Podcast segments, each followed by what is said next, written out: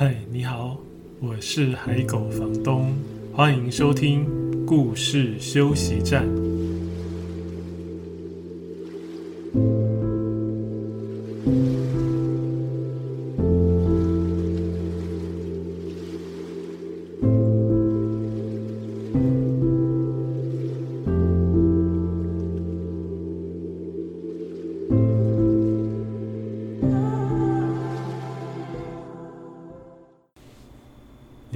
收听的是故事休息站 Podcast 节目。今天这一集是第三季的开始喽，呃，跟第二季相隔的时间很长，谢谢大家的等待。然后这段时间发生了很多事嘛，尤其最近因为疫情的关系，让大家比较紧绷一点，所以我想，呃，第三季来做点不太一样的事情。除了我介绍绘本之外呢，我也想要收集。呃，我知道听这个节目的人蛮蛮多人喜欢阅读的，呃，收集大家喜欢的书的部分的文字，然后为这些读者朗读给更多读者听。那如果有我觉得可以延伸介绍的绘本，我也会在里面提到。所以可能接下来会有几集，我会是用这样的方式来进行，跟以前会不太一样哦。嗯、今天我收集了几篇，我想要呃朗读给各位听。第一个，哇，这个声音是海狗的打呼声，海狗小姐在，有听到吗？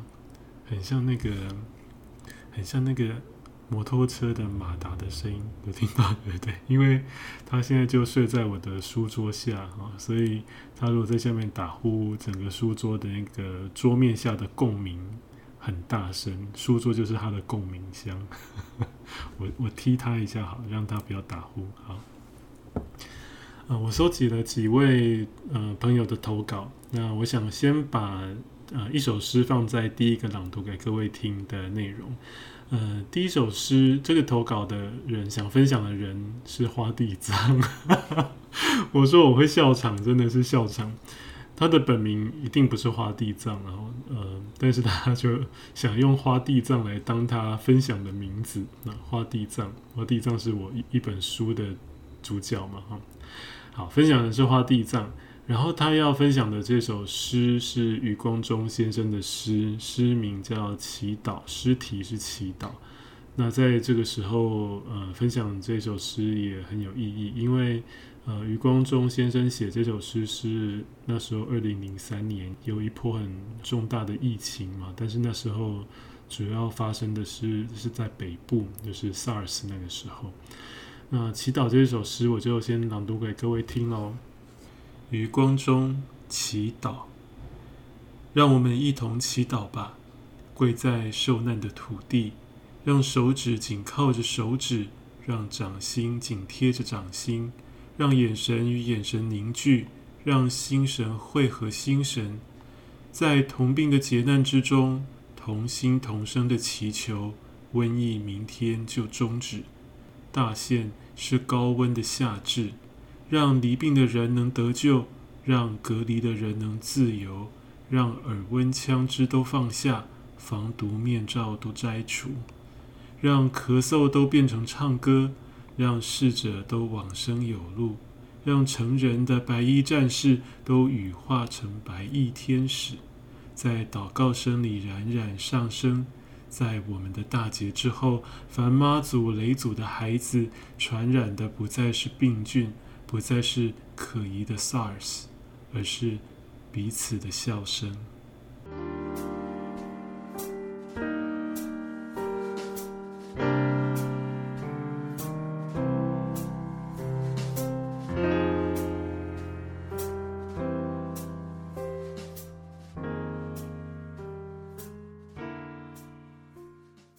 在现在疫情的这个期间。听到这首十多年前的诗，是不是特别有感觉呢？嗯、真的希望这波疫情可以赶快过去。那我更期待、更更盼望的是，在还没结束之前，大家可以互相体谅、互相关怀，然后多一点包容跟谅解啊、不要急啊、可以静静等待。啊，当当当然，重要的防疫的基本工作还是要做哦。那我就不用我再多说了吧。我想听节目的每个人应该都已经非常清楚了。好，那尽量不要再谈 跟疫情有关的事，因为听到了还是会心揪一下，对不对？嗯、第二个我想要分享的这个这一篇是呃短篇，一个青少年儿童小说里的的一小段。那这个分享人是小巫，小巫，嗯，巫师的巫，小巫。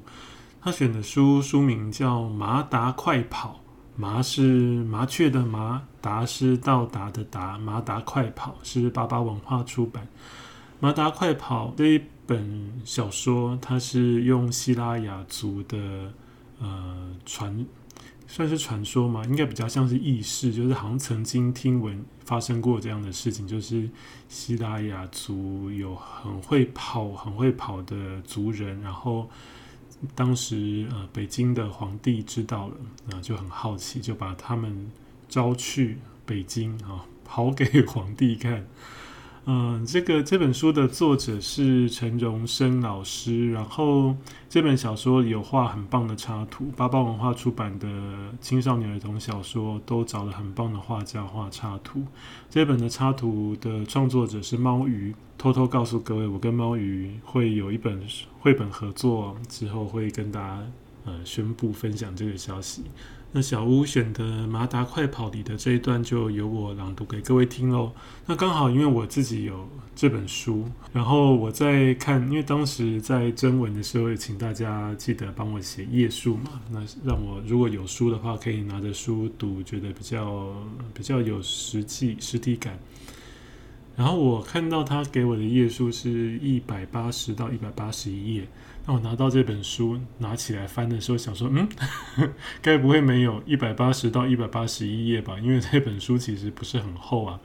然后一直翻翻翻翻翻，发现哦，原来 这位分享人小屋他选的是这本书的最后一段。不过我刚刚看了一下。呃，最后这一段很很有力，那也很有画面感，可是它不会破梗。虽然是最后一段，感觉是结局，但是不会把这个故事的重点暴雷出来。所以，如果想要去找这本书来看的朋友，不用担心。那我就朗读这段给各位听。呃，里面会有几个名字，就是希拉雅族原住民的的青年的名字啊。所以你如果听到那个字、那个词，你觉得诶不太熟悉、不太确定，那就是他们的名字。好，来朗读这一段《马达快跑》里面的一小段。在回程的途中，他的脚步越来越轻盈。除了身边有了猫物一起并肩奔跑的节奏之外，在他的心里有一些坚固而温暖的信念正逐渐成型。有没有表演跑步给皇帝看？其实一点也不重要。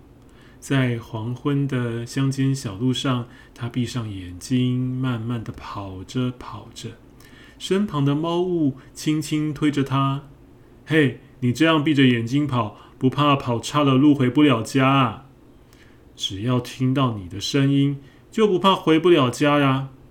奇特的是，每当焦丽丽闭上眼睛时，她的眼前并非一片漆黑，而是看见那个充满灵性神光的大白鹿，闪烁着晶莹的鹿角，就在她眼前不远处奔跑着，等待着，再继续奔跑着。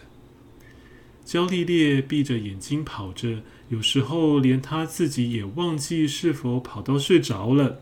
在仿佛梦境般的星象里，大白鹿偶尔会停下来，回头望着焦丽丽，仿佛是在催促着她：“马达，快跑啊！”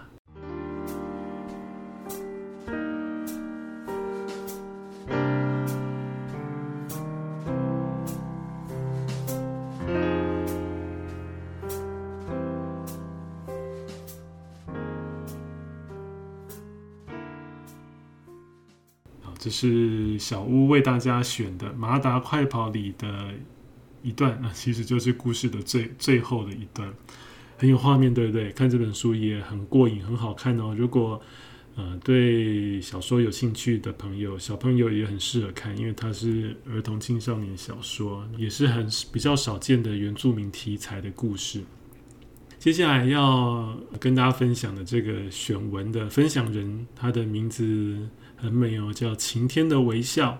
那他要分享的这本书书名叫《死神休假捞金鱼》，感觉很有趣，对不对？死神休假捞金鱼。我自己是没有这本书，但是我有印象看过，那在书店好像有翻了一下，它是有点像绘本，比较像图文书吧。我想《死神休假捞金鱼》是野人出版的，然后跟死神有关的故事，我自己有好几个非常喜欢的故事。呃，我想之后也许可以开一集来说，不会恐怖哈，不用担心。如果有对这个议题比较敏感的朋友，或者是呃对生死比较陌生的小朋友，不用担心。有其实很多跟生命、跟死亡有关的绘本，都令人意外的温暖。其实生死是每个人都会经历的事嘛，我们不见得要把它看得这么可怕。那这本《死神休假捞金鱼》就蛮有趣的哦，死神好像是一个。蛮辛苦的工作吧，啊！死神休假捞金鱼。嗯、晴天的微笑帮大家选的是其中的两段，然后它是用月份来分的。第一段是三月份，三月份死神休假发生了什么事呢？我来读给大家听。园游会，如果你没参加过，一定要去。有人潮、游戏摊、游乐设施和炸甜甜圈，真是太疯狂了。就像上千个甜蜜的微笑沐浴在灯光下，同时在旋转与尖叫，哇，也很有画面感诶。看到晴天的微笑分享这本书，让我也很想去找这本书再来仔细看一看。我忘记我当时大概翻过之后，为什么没有把它买下来呢？应该再回去看一下。另外，他选了另外一段是十月份。十月份死神休假发生了什么事呢？这段是这样写的：十月二十日，看到了红木林，比我想象的更巨大。其中一颗中央有个大洞，导游说它正在慢慢死去。等大家都离开之后，我走进里面，所有的声音都消失了，感觉既渺小又温暖。它绝对没有死去，它是。在慢慢过活，哇，好喜欢这一段。死神休假捞金鱼啊，看起来他也不只是捞金鱼，还做了蛮多的事哦。这是晴天的微笑要跟各位分享的这本书的其中两段，有兴趣的朋友也可以去找这本书来看哦。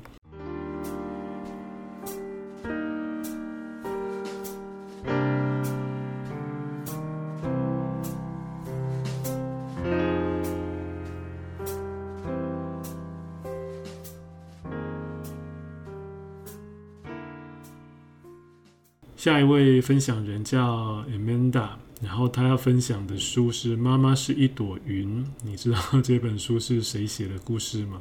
是我写的。这个我不是 Amanda，不是我化名去留言的。啊、这个图是林小杯画的。林小杯老师也创作了非常多很棒的绘本，对不对？比如说。骑着恐龙去上学，骑着恐龙去图书馆，这是跟刘思源老师合作的。然后他跟郭义成先生合作的，呃，宇宙掉了一颗牙。那林小贝自己也自己写自己画了很多的作品，比如说他的第一本书也是我到现在还非常喜欢的，假装是鱼。然后比如说咔哒咔哒咔哒，比如说比如说什么啊，布布蛙。不不，糟糕了，我忘记书名，我去查一下。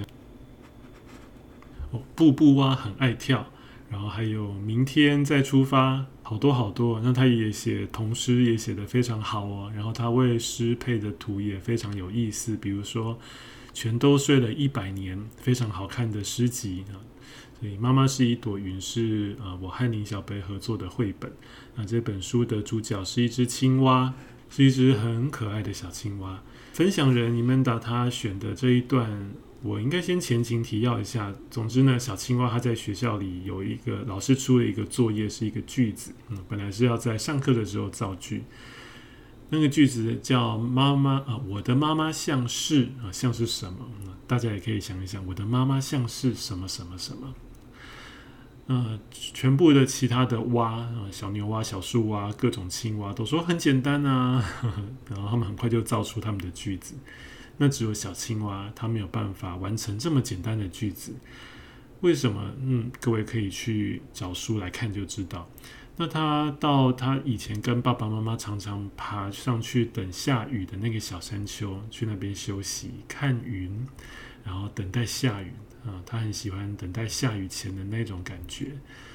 那看到那个天上有很多云，因为快下雨了嘛。然后每一朵云都有不同的形状啊，比如说有一朵云像是一朵很大的花，然后有一朵云像葡萄啊，可能一颗一颗粘在一起。然后有一朵云像是有一片云像是一条鱼，然后还有一片很大很大的云，看不太出来，嗯，那一片很大的云像什么。那伊曼达他选的这一段文字呢，就是小青蛙看着那片天空的各种形状的云，然后想那片那么大的云到底像什么？想一想就睡着了。他醒来的时候，因为已经下雨了嘛，所以天上的云被风吹，然后落下来变成雨，形状已经有点不同了。那他选的这段文字是这样写的：那片像花的云变成一朵更大的花。葡萄被风吃掉了几颗，鱼不见了，变成了雨，游向大海。那片好大的云变得比较小了，现在它看起来就像是……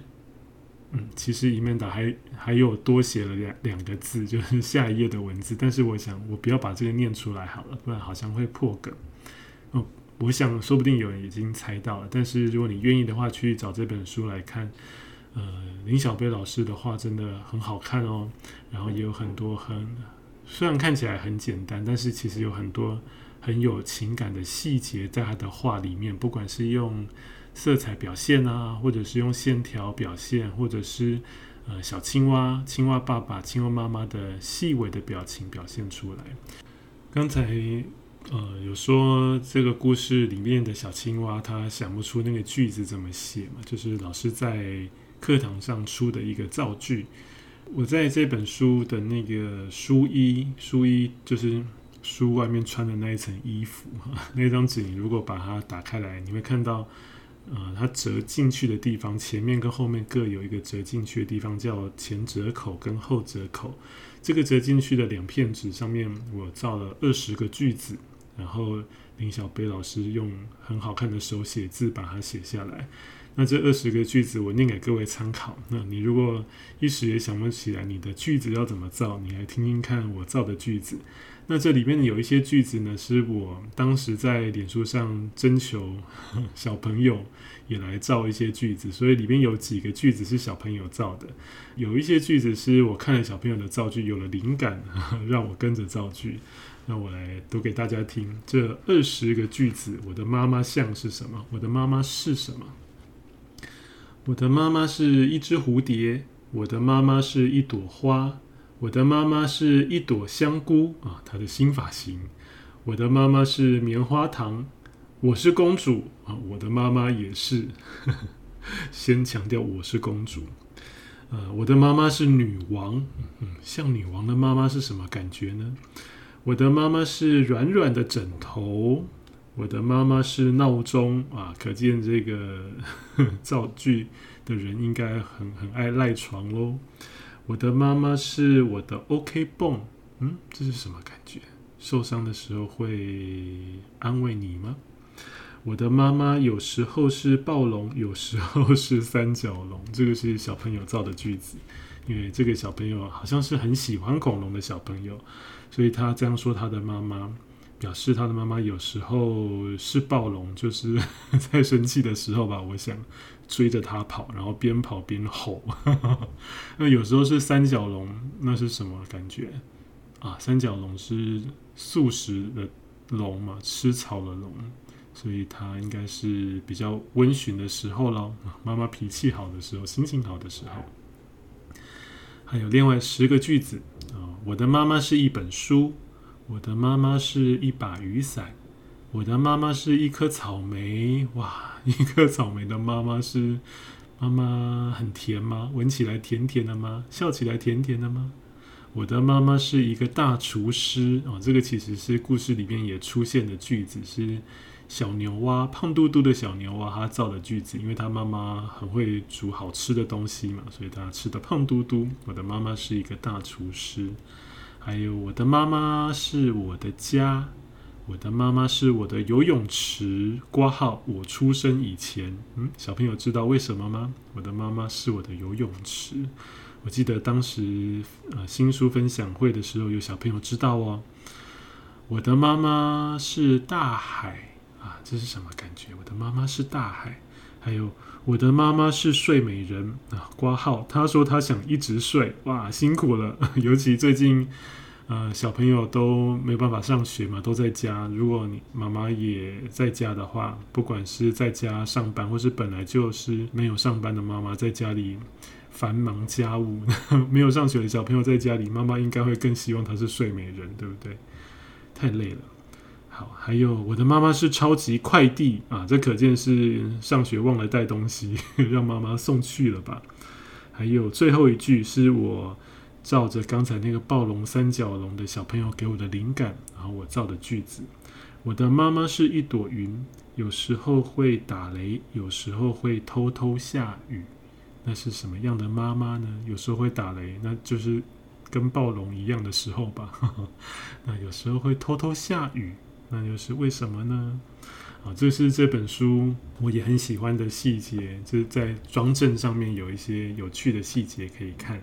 有兴趣的朋友可以想想看，如果是你来造句，不管是大朋友或小朋友都可以哦，你会怎么造呢？我的妈妈是什么？她像是什么？我的妈妈是什么？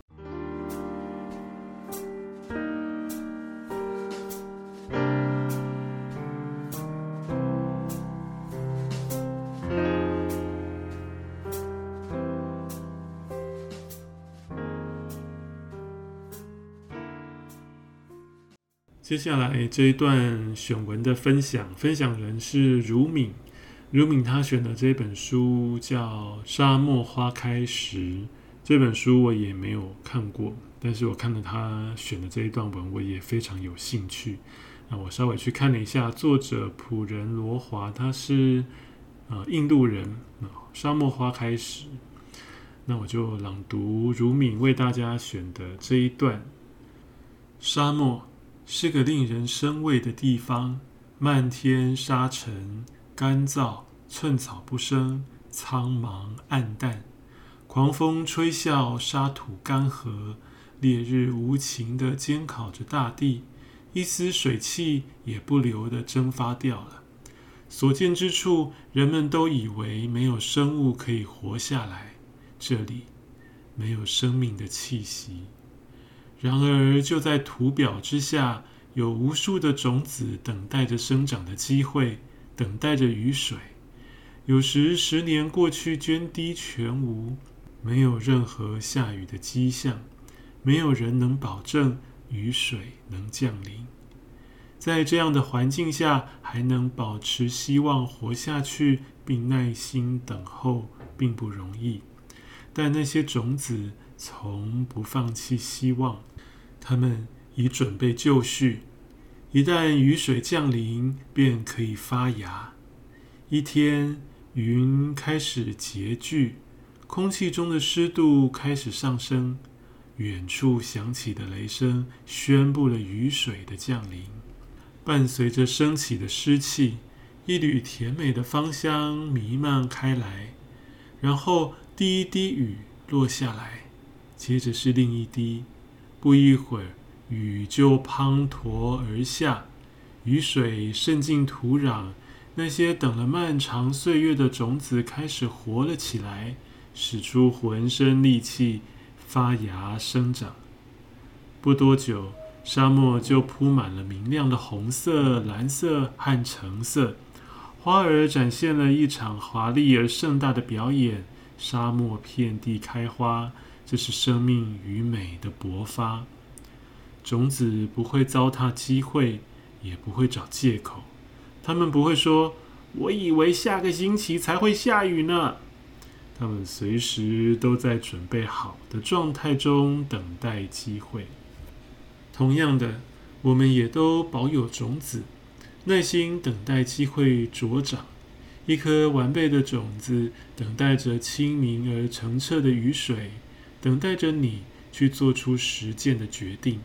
如果你能够做出选择，并开始付诸实行，那么潜伏在你内在的种子将会绽放光彩。哇，这段写得真好诶，感觉也很适合这段期间大家来听来读，对不对？选的这段真好。嗯，等待很重要。然后，然后我刚才假装我自己是种子，说的那个声音不知道会不会怪怪的。我以为下个星期才会下雨呢。种子会是这样说吗？还是种子比较可爱呢？我以为下个星期才会下雨呢。这好像太可爱了。种子会不会是一颗很很胖的种子呢？声音可能会比较浑厚。比如说，我以为下个星期才会下雨呢。不小心就玩起了变身的游戏。总之，用种子来隐喻生命的一个等待的阶段，把自己准备好。就算现在大地干涸，没有下雨；就算现在有什么事暂时把我们困住，没有办法好好的发芽茁壮，但是把自己准备好，等待，等到一切都过去，可以重新开始的那一刻。我们就可以尽情的伸展枝叶啊，长得很茂密、很美丽。呃，里面写的沙漠会铺满明亮的红色、橙色跟蓝色，然后都是花的颜色。这跟我们印象中的沙漠也不太一样哎。我没有去过沙漠，有人去过沙漠旅行过吗？有看过这样的沙漠吗？印象中的沙漠就是一片黄土，对不对？黄沙。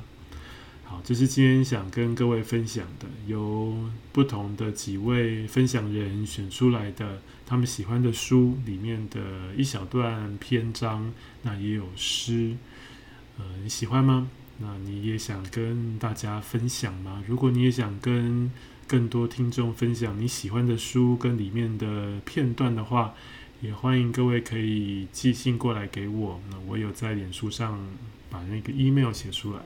但是我之后可能会开一个 Google 表单吧，就让大家可以填写比较方便，那格式也比较一致，我整理起来会更快，比较快可以想好怎么样跟大家分享。这就是今天跟大家分享的几篇文章喽。这这些分享人选的也很用心，对不对？几乎都很适合现在，呃，作为这段期间我们防疫在家的鼓舞跟有盼望的感觉。不知道各位听了这一集的节目之后，你喜欢这样的分享形式吗？我自己是非常喜欢哦。虽然我自己感觉，呃，买的书已经非常多了，但是这一次征求大家的投稿，发现哇，还是有很多很棒的书，我根本没有注意到。诶，这就是一起共读有趣的地方，对吧？所以如果你也有喜欢的书跟篇章的话，可以赶快准备好哦。这个 podcast。的这个分享形式，未来虽然可能还是会回到以前的主题那样的类型来做，但是也可以穿插着大家分享的片段，我觉得很有意思。那下一集我也会用这样的形式分享不同的阅读者他们选出来的文章片段，然后比较特别的是，下一集我都会选。呃，以书店的主人的角度选的书，嗯，就是下一期的分享人都全部都是书店主人，嗯，我也很好奇他们会怎么分享，你会好奇吗？那如果听节目的你也有开书店的朋友，你如果也对这个分享有兴趣的话，也欢迎呃写讯息或是寄信给我哦。如果你喜欢今天的节目，欢迎分享给可能有兴趣的朋友。有任何建议或是想要告诉我的话，也都可以在脸书社团上留言告诉我。请先记得加入我为这个节目开的脸书社团，社团的名称是“海狗房东的故事休息站”。另外，也欢迎追踪海狗房东的脸书专业和 Instagram，输入“海狗房东”这四个字就可以找得到。在这些版面里，我也会另外推荐、分享更多好听的故事和绘本作品。在这一集的故事休息站节目里面，你有得到一点点休息的感觉吗？谢谢你今天的收听，我们下一集再见。